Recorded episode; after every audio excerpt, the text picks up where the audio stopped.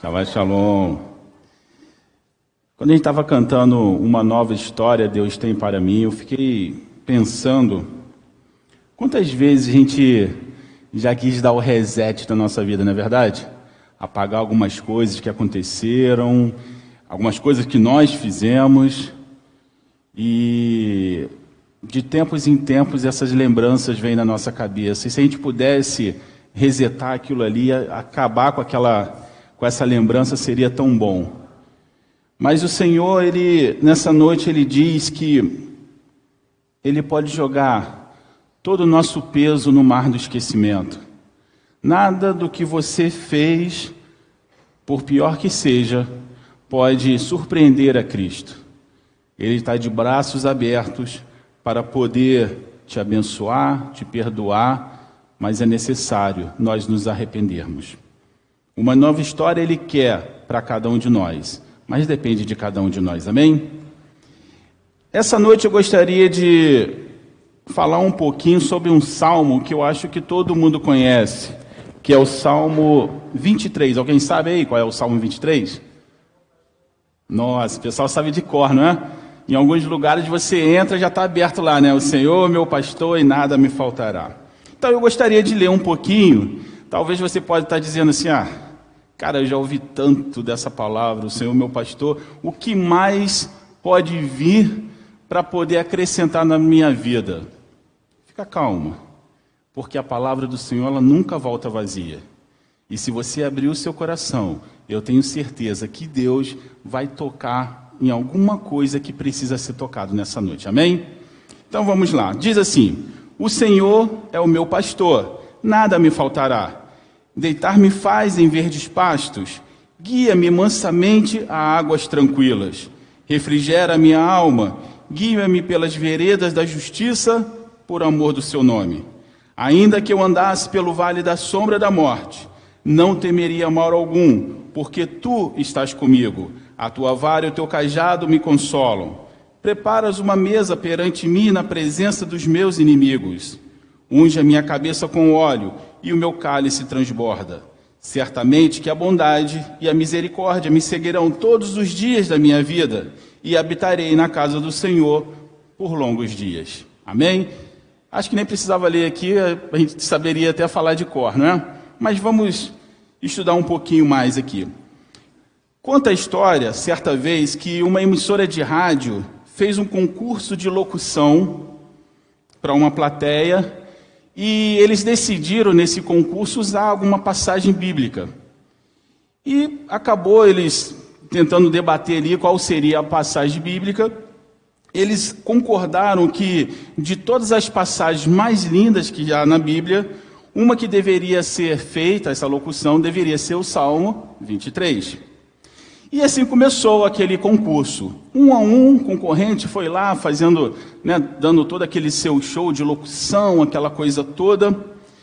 E no meio de tantas apresentações, apareceu um idoso, um senhor, sem muita experiência em locução, mas ele conseguiu uma façanha que foi tirar lágrimas da plateia que estava ali. E ninguém conseguiu entender o que estava acontecendo, porque como assim uma pessoa que não tem nenhuma locução, não tem nenhuma técnica, conseguiu fazer com que as pessoas ficassem é, emotivas? Alguém, não entendendo isso, perguntou: mas como que isso pode acontecer?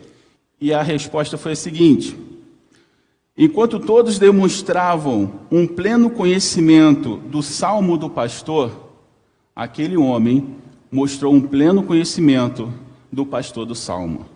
Não tem uma diferença? Você conhecer o salmo do pastor e conhecer o pastor do salmo? Pois bem, talvez é, esse seja o nosso grande problema nos dias, nos dias de hoje, porque muitas, nós temos muitas informações técnicas sobre Deus, mas poucas ou nenhuma experiência.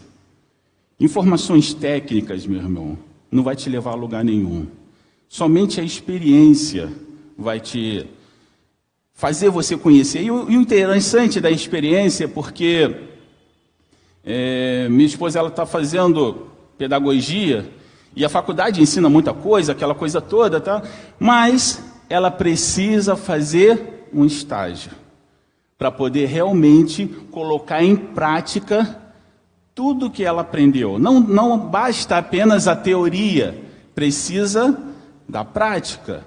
E muitas vezes nós conhecemos Deus apenas na teoria.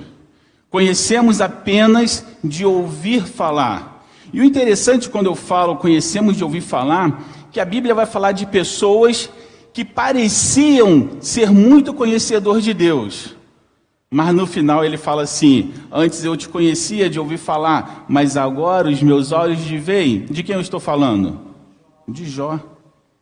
Jó começa o texto de Jó falando assim: E Jó oferecia sacrifício por ele e pelos seus filhos. E ele dizia no seu coração: Vai que os meus filhos tenham pecado, então vou oferecer sacrifício.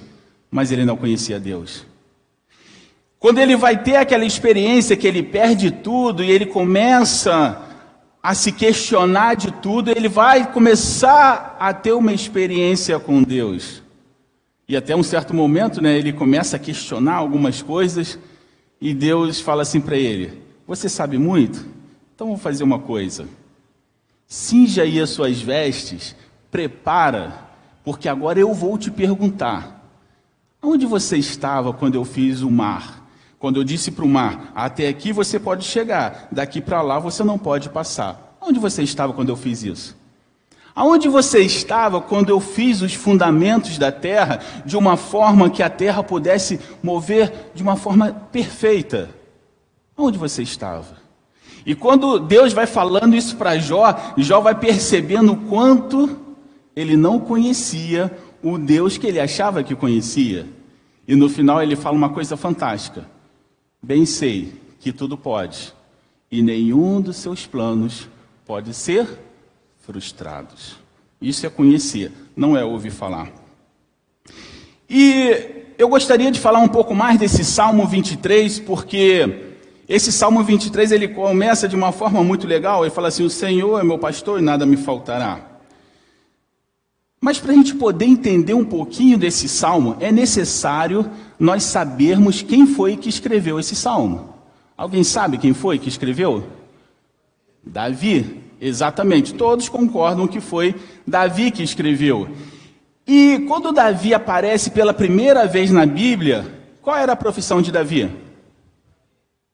É, quando ele aparece a primeira vez na Bíblia. Não está lá, de repente ele aparece ali.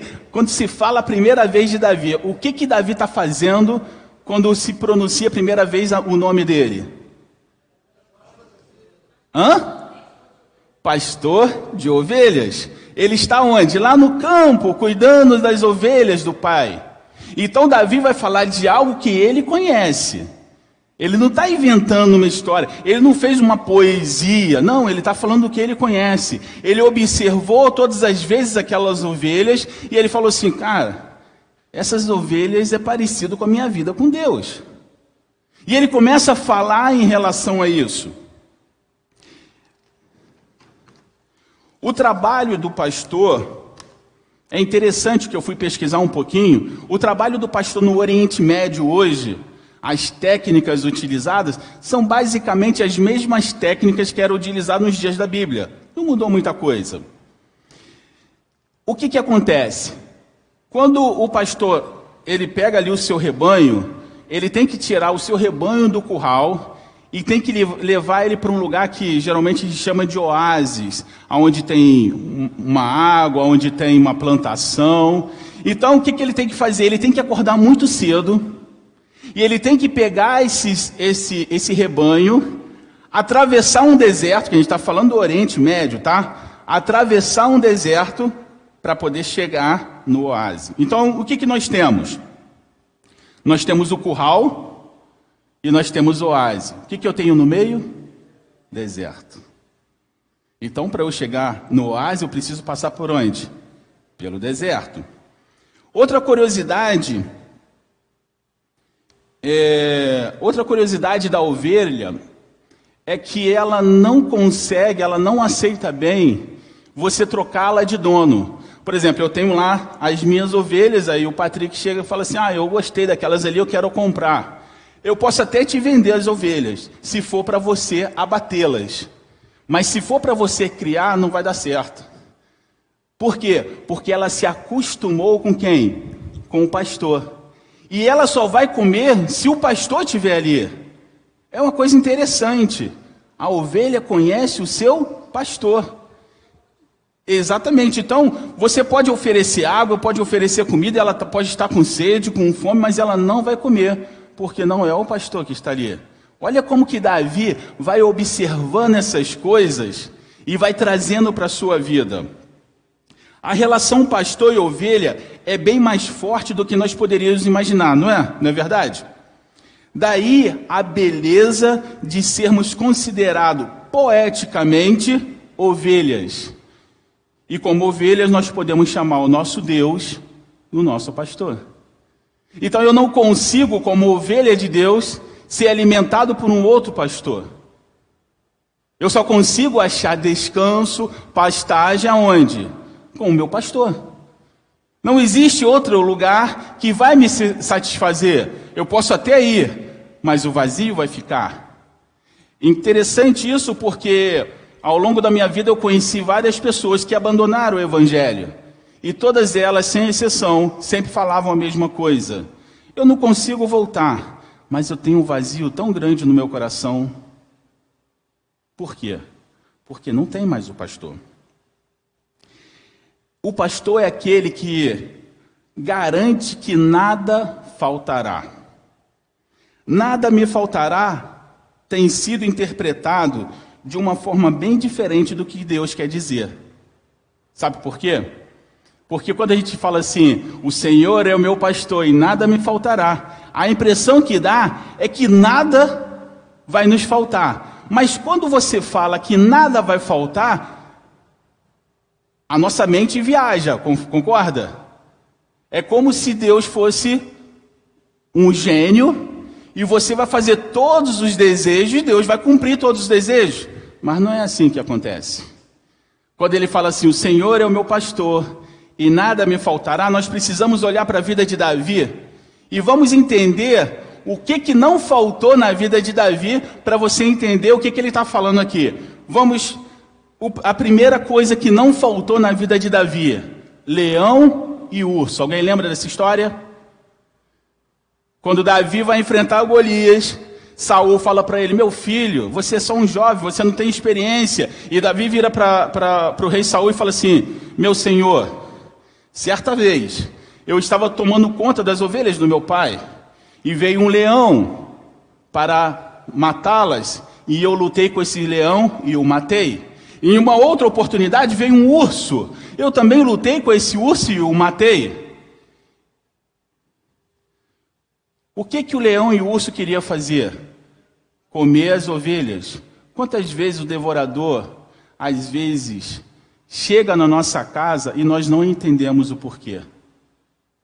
Não é verdade? E às vezes é mais fácil reclamar do que se valer da palavra de Deus para matar o leão e para matar o urso.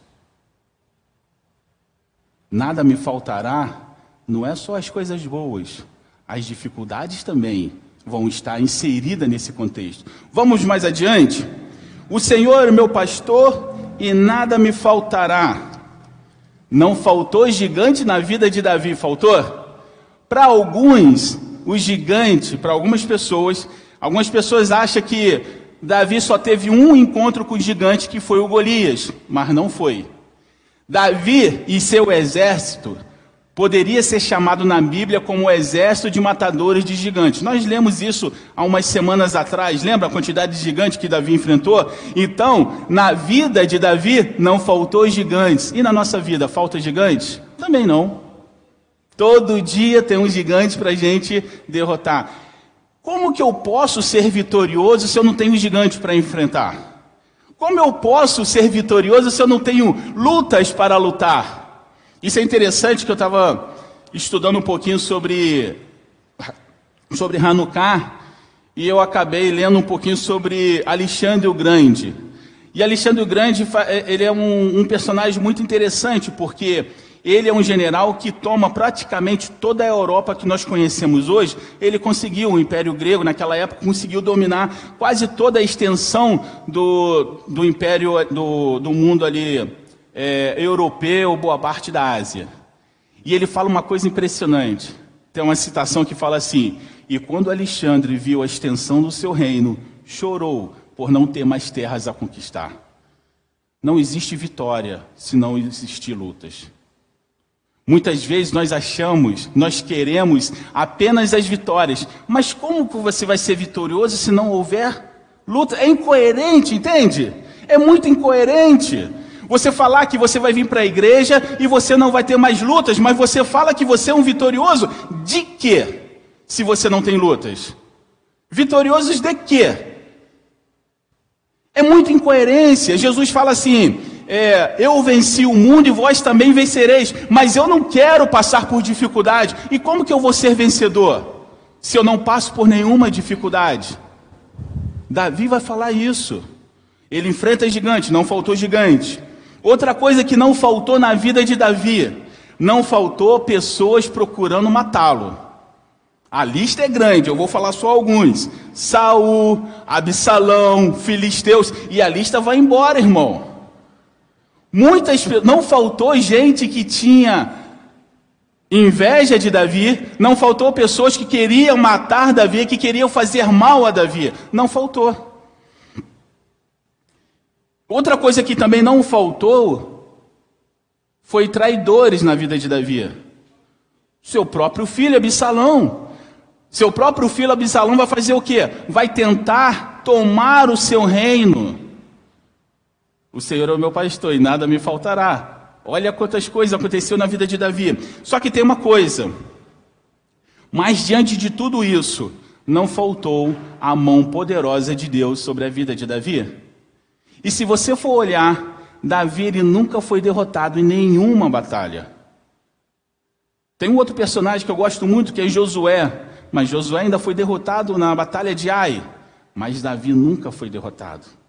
O Senhor é meu pastor e nada me faltará. Meu irmão, não vai faltar aquela pessoa que trabalha com você que quer tirar sua paz. Não vai faltar aquela pessoa que quer te trair. Não vai faltar nada disso. Sabe por quê? Porque nós precisamos resplandecer Cristo, o fruto do Espírito Santo. Como que você pode resplandecer a paciência se não tiver o cara para te gerar sua paciência? Como que você pode falar que você é longânimo, é aquela pessoa que não fica nervosa, se não tem um enviado ali para poder te, tentar tirar a sua paz? É tudo teoria, meu irmão. Não existe nada na prática, é tudo teoria. Mas quando Deus permite que essas coisas aconteçam na nossa vida, Ele está falando assim: olha, você vai ser provado, mas seja fiel, que você vai ser vencedor. Agora você vai olhar, o Senhor é o meu pastor e nada me faltará, de uma forma bem diferente. Não é mais aquela forma de achar que você é merecedor de tudo. Eu vou falar uma coisa para vocês. Nós não passamos de pó e cinzas. Nós não somos merecedores de nada. Pela infinita misericórdia do Senhor, um dia eu conheci a palavra de Deus e estou aqui hoje. Pela infinita misericórdia do Senhor, um dia vocês conheceram a palavra de Deus e estão aqui hoje. Não é nada do que vocês fizeram que fizeram vocês merecerem estar aqui hoje, mas foi o sacrifício de Jesus que propiciou vocês estarem aqui hoje e eu também. Então por que essa arrogância? Meu Deus, por que, que eu não sou abençoado? Senhor, por que, que isso não acontece? Meu irmão, olha a oração de Davi. Eu não canso de me falar e eu fico arrepiado quando eu lembro. Davi ele entra na, na, casa do Senhor e ao invés dele questionar os inimigos, tudo o que aconteceu, sabe o que, que ele fala? Senhor, quem sou eu? Ou quem é a minha casa para ter me abençoado tanto? Quem ouve apenas a oração de Davi não faz ideia de todas as dificuldades que ele passou na vida, mas ele não olha para as dificuldades, ele olha apenas para as bênçãos que o Senhor deu a ele. O problema é que muitas vezes nós só olhamos para as nossas dificuldades. E se não tiver dificuldade, a gente inventa uma para poder olhar para ela. E esquecemos de agradecer a Deus o fato de você levantar hoje e poder respirar, você já deveria agradecer. E eu falo isso já há muitos anos, mas hoje em especial é, é diferente, porque com essa questão do coronavírus, a primeira coisa que, que afeta é o pulmão, né?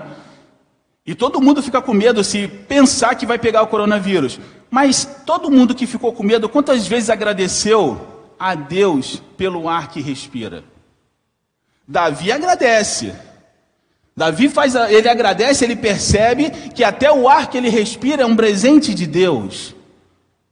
Acordar de manhã, levantar da sua cama sem precisar que ninguém te auxilie, isso é uma dádiva de Deus. Poder pegar o seu telefone e olhar para um Facebook, ou seja lá, significa que você tem visão e você agradeceu a Deus. Muitas vezes nós estamos muito mais presos às dificuldades do que às bênçãos que Deus tem nos dado. E eu vou te falar, a murmuração é algo que realmente desagrada a Deus. O reclamar é como se você dissesse para Deus assim: Senhor, o senhor sabe exatamente o que o senhor está fazendo? Será que o senhor não está vendo o que está acontecendo na minha vida, não? Não se esqueça que você está falando com o Rei do universo. Que mesmo na sua glória, no seu poder, ele olha para mim e para você com um olhar de amor e misericórdia. Não se esqueçam disso. Continuando. Falamos tanto de vitória, mas não, não há vitória sem lutas. Quando lemos o Senhor, o meu pastor, e nada me faltará, quer dizer que não faltará luta, mas também não faltará vitória. Mas ele fala mais uma coisa: deitar-me faz em verdes pastos, guia mansamente as águas tranquilas. Tem uma outra curiosidade das ovelhas que é, que é interessante. As ovelhas são um, é um animal que se assusta com muita facilidade. Pelo fato dela não ter nenhuma arma, uma arma de antidefesa, ou seja, ela não tem garras, ela não tem dentes afiados, qualquer coisa faz com que ela se assuste. Até mesmo o barulho das águas e o seu reflexo faz com que ela se assuste. E por causa disso, quando o pastor leva até as águas, se ela se assustar, ainda que ela esteja com sede, ela não vai beber água. Porque ela está assustada para poder fazer isso. Imagine um animal, mesmo com sede, às margens de um manancial, se recusa a saciar sua sede porque está com medo. Esse é um comportamento de muitos de nós. O medo não, não paralisa? A gente não fica muitas vezes paralisado pelo medo? Quantas vezes perdemos oportunidades de amar, de receber carinho, de ser vitorioso na vida por causa do medo? Quantas vezes nós já olhamos para trás e, e falamos assim: cara, se eu tivesse aproveitado aquela oportunidade, talvez minha vida seria um pouco diferente hoje, mas você não aproveitou porque você teve medo de aproveitar aquela oportunidade. É igual a, a ovelha, está tá em frente ao manancial de água, mas por causa do medo ela prefere ficar com sede. Muitas vezes nós temos medo de amar, medo de servir, medo de arriscar e às vezes até medo de Deus. E isso está um pouco conectado com uma palavra que eu dei há um, um, uns meses atrás, que fala a forma como nós olhamos para o nosso pai físico, muitas vezes nós projetamos Deus nesse pai. E se esse pai físico é uma pessoa difícil, às vezes nós projetamos o nosso pai como um Deus difícil também. Não é porque eu não estou querendo comparar Deus com, com, com o homem, não, de forma alguma. Mas isso é um mecanismo nosso do nosso raciocínio. Nós temos a mania de pegar algo que nós já conhecemos para poder comparar com algo que nós não conhecemos. E muitas vezes nós fazemos isso. E muitas vezes nós temos medo de Deus. E Deus não quer que nós tenhamos medo. Ah, se você não fizer isso, você vai ser lançado no fogo do inferno. Muitas vezes as pessoas não fazem coisas que queriam fazer porque tem medo de ser lançado no fogo no inferno. Isso para Deus não quer dizer nada, porque Deus não quer ser temido, ele quer ser amado. Deus escolheu eu e você por amor. Não foi para que eu e você o servisse por medo. O medo é algo ruim. Às vezes nos decepcionamos com alguém e acabamos nos fechando para outros relacionamentos, por quê? Porque nós fomos machucados, porque nós temos medos.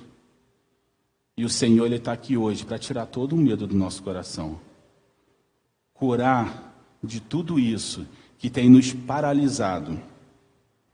Somos como ovelhas sedentas, porém medrosas, se, tor se tornando infeliz todas as vezes que nos queremos ser felizes. Por isso, ele nos leva a águas tranquilas.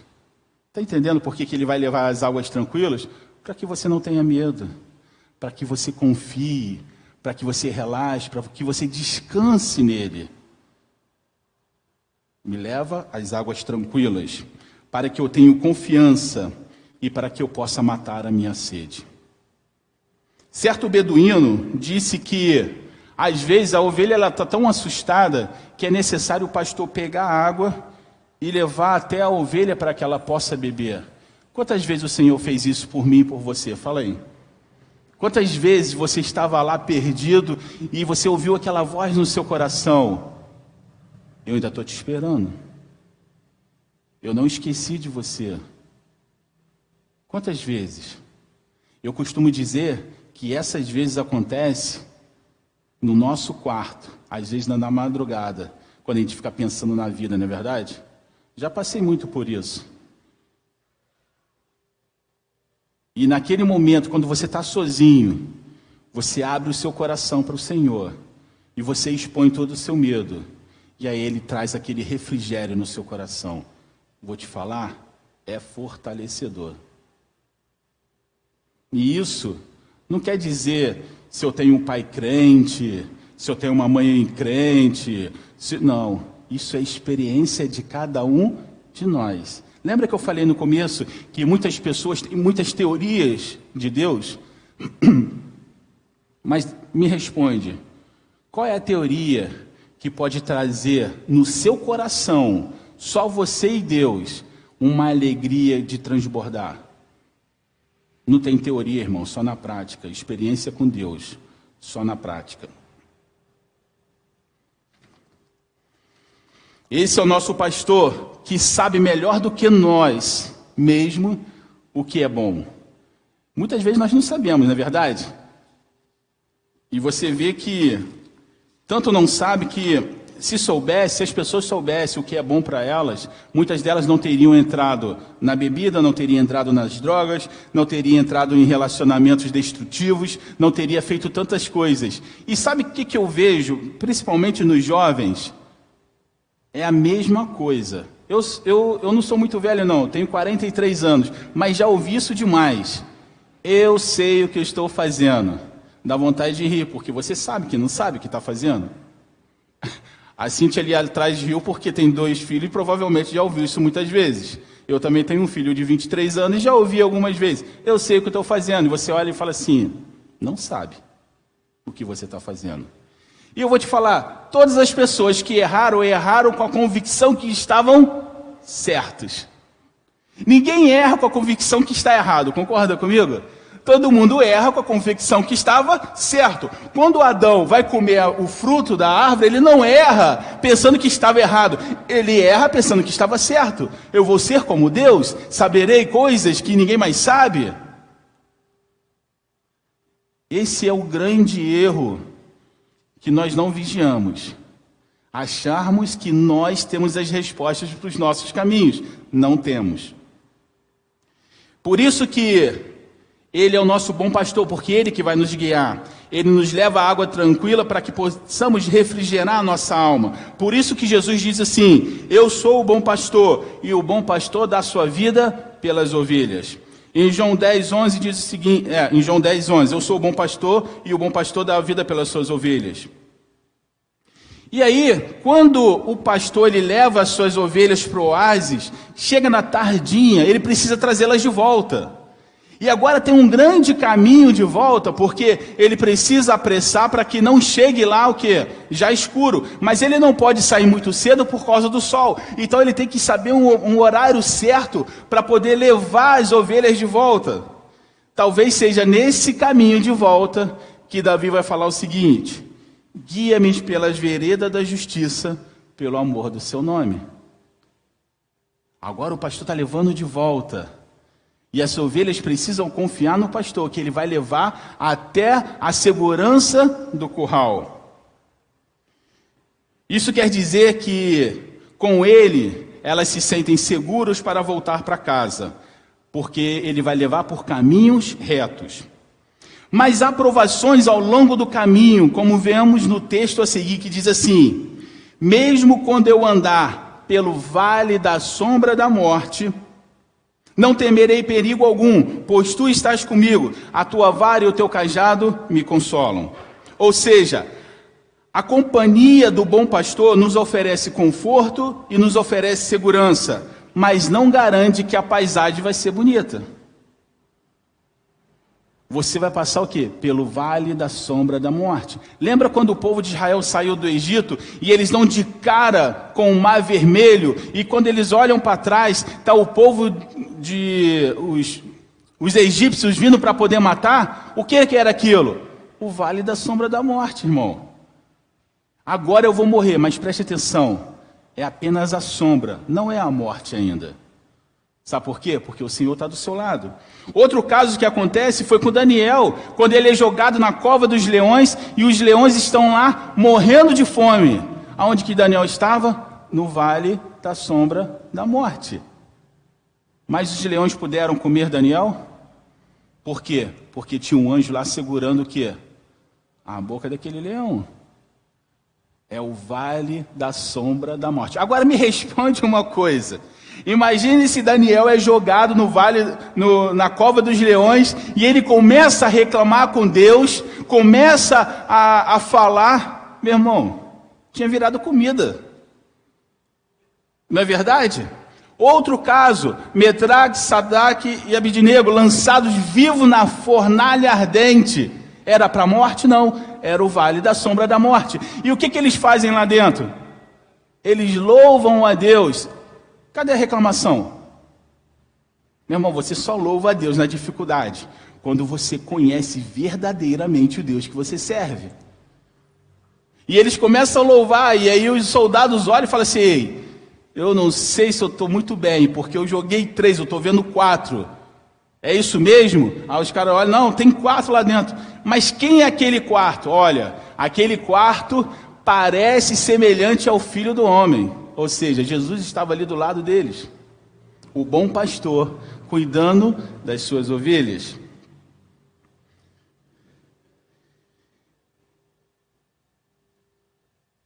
Eu estava estudando sobre esse caminho no Vale da Sombra da Morte e alguns estudiosos falam que esse caminho realmente existe, existiu esse caminho onde Davi passava para levar suas ovelhas. Por quê? Por que, que se chamava o Vale da Sombra da Morte? Porque era um lugar muito perigoso. Você já deve ter visto em filmes aquelas montanhas que só vai lá, aquele lavaium, que é modo de espenhadeiro lá embaixo, não tem? E realmente Davi passava por esse local para poder levar as ovelhas. E isso realmente era preocupante, porque as ovelhas poderiam, como eu falei que elas são medrosas, elas poderiam cair ali. E qual é a técnica utilizada, que é utilizada até hoje, para que as, as ovelhas pudessem passar por esse caminho tranquilas. O pastor começava a cantar. E a música fazia com que as ovelhas ficassem calmas. E cada uma ia uma atrás da outra. Isso me faz lembrar que Deus, Ele habita no meio dos louvores. E aí elas ficaram tranquilos, passavam pelo vale da sombra da morte e nada acontecia. Só que, mesmo assim, algumas ainda poderiam cair em algum buraco, alguma coisa assim. Lembra que ele fala: ainda que eu passasse pelo vale da sombra da morte, não temeria mal algum, porque tu está comigo. A tua vara e o teu cajado me consolam. Interessante que o cajado ele tem três funções. A primeira função, ela pode servir como vara para poder guiar. Está saindo do caminho, oh, oh, entra aqui, entra aqui. A primeira, a primeira situação é essa. A segunda é um cajado, porque ele era assim, retangular. Então, se ela caísse, se o pastor não conseguisse segurar com a mão, ele ia com aquilo ali, puxava a ovelha. E em terceiro lugar, algumas dessas varas eram usadas como lanças, justamente para poder defender aquelas ovelhas. Então, o cajado que ele fala aqui é um cajado de correção, e aí a correção não é algo ruim, é para nos orientar a andar no caminho certo. O cajado é correção, o cajado é salvação, vai de tirar de onde você está do buraco, e o, e o cajado é o que? Proteção, para que nenhum mal venha sobre ti. E quando o pastor chegava lá no seu curral, sabe o que, que ele fazia? Ele contava todas as ovelhas. E se faltasse uma, o que, que vocês acham que ele fazia? Ninguém fica para trás. Ele volta. Ele deixava o quê? As 99 no aprisco e voltava por causa de uma. Só que a gente está falando de um caminho muito longo. Não importa quão, quão longe do caminho a ovelha se perdeu. Ele ia andar tudo aquilo para trazê-la de volta, para no dia seguinte de manhã de novo fazer o mesmo trajeto. Esse é o bom pastor que cuida de você todos os dias e todas as horas. E ele não se cansa, porque ele ama a sua vida. Preparas, aí ele, depois disso tudo, ele fala assim: Preparas uma mesa perante mim na presença dos meus inimigos.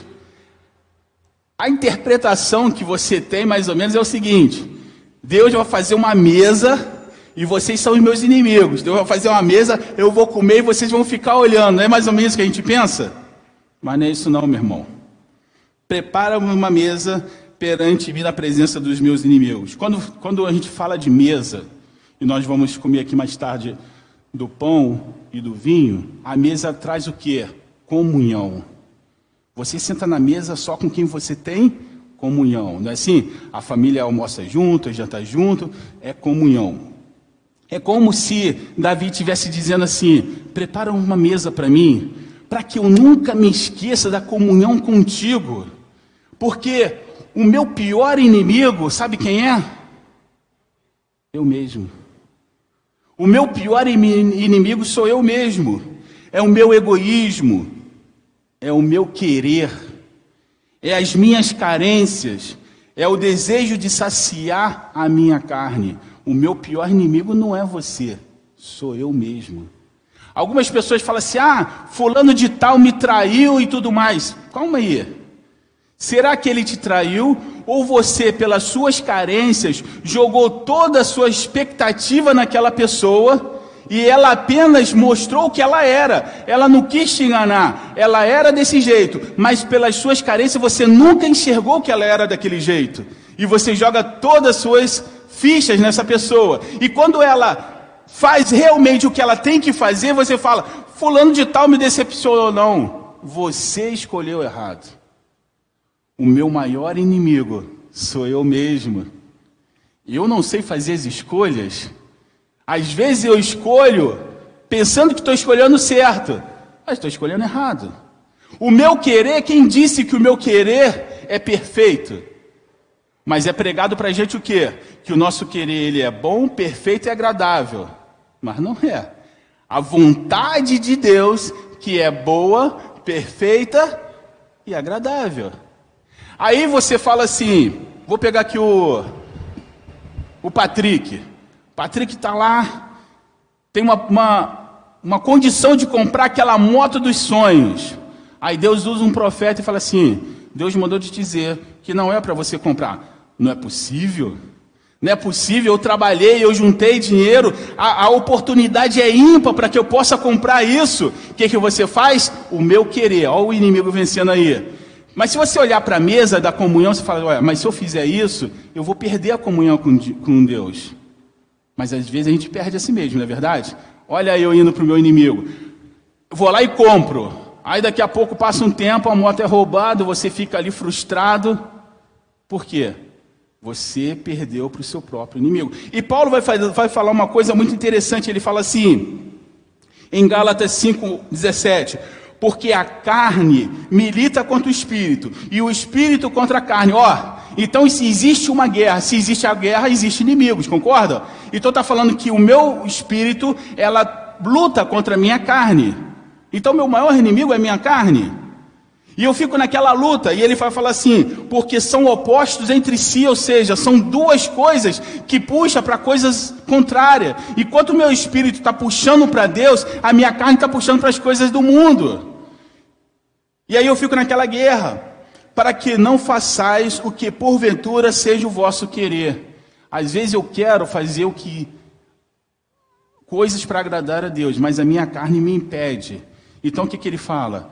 Senhor, Preparas uma mesa perante os meus inimigos, que sou eu mesmo, para que toda vez que eu olhar para aquela comunhão, eu possa vencer e possa resistir. E aí, só que não para por aí.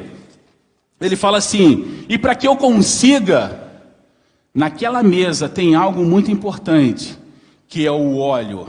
Então faz o seguinte: unge a minha cabeça com óleo e o cálice transborda. Sabe por quê? Porque se eu tiver o Espírito Santo de Deus, eu consigo resistir o mundo eu vou estar selado.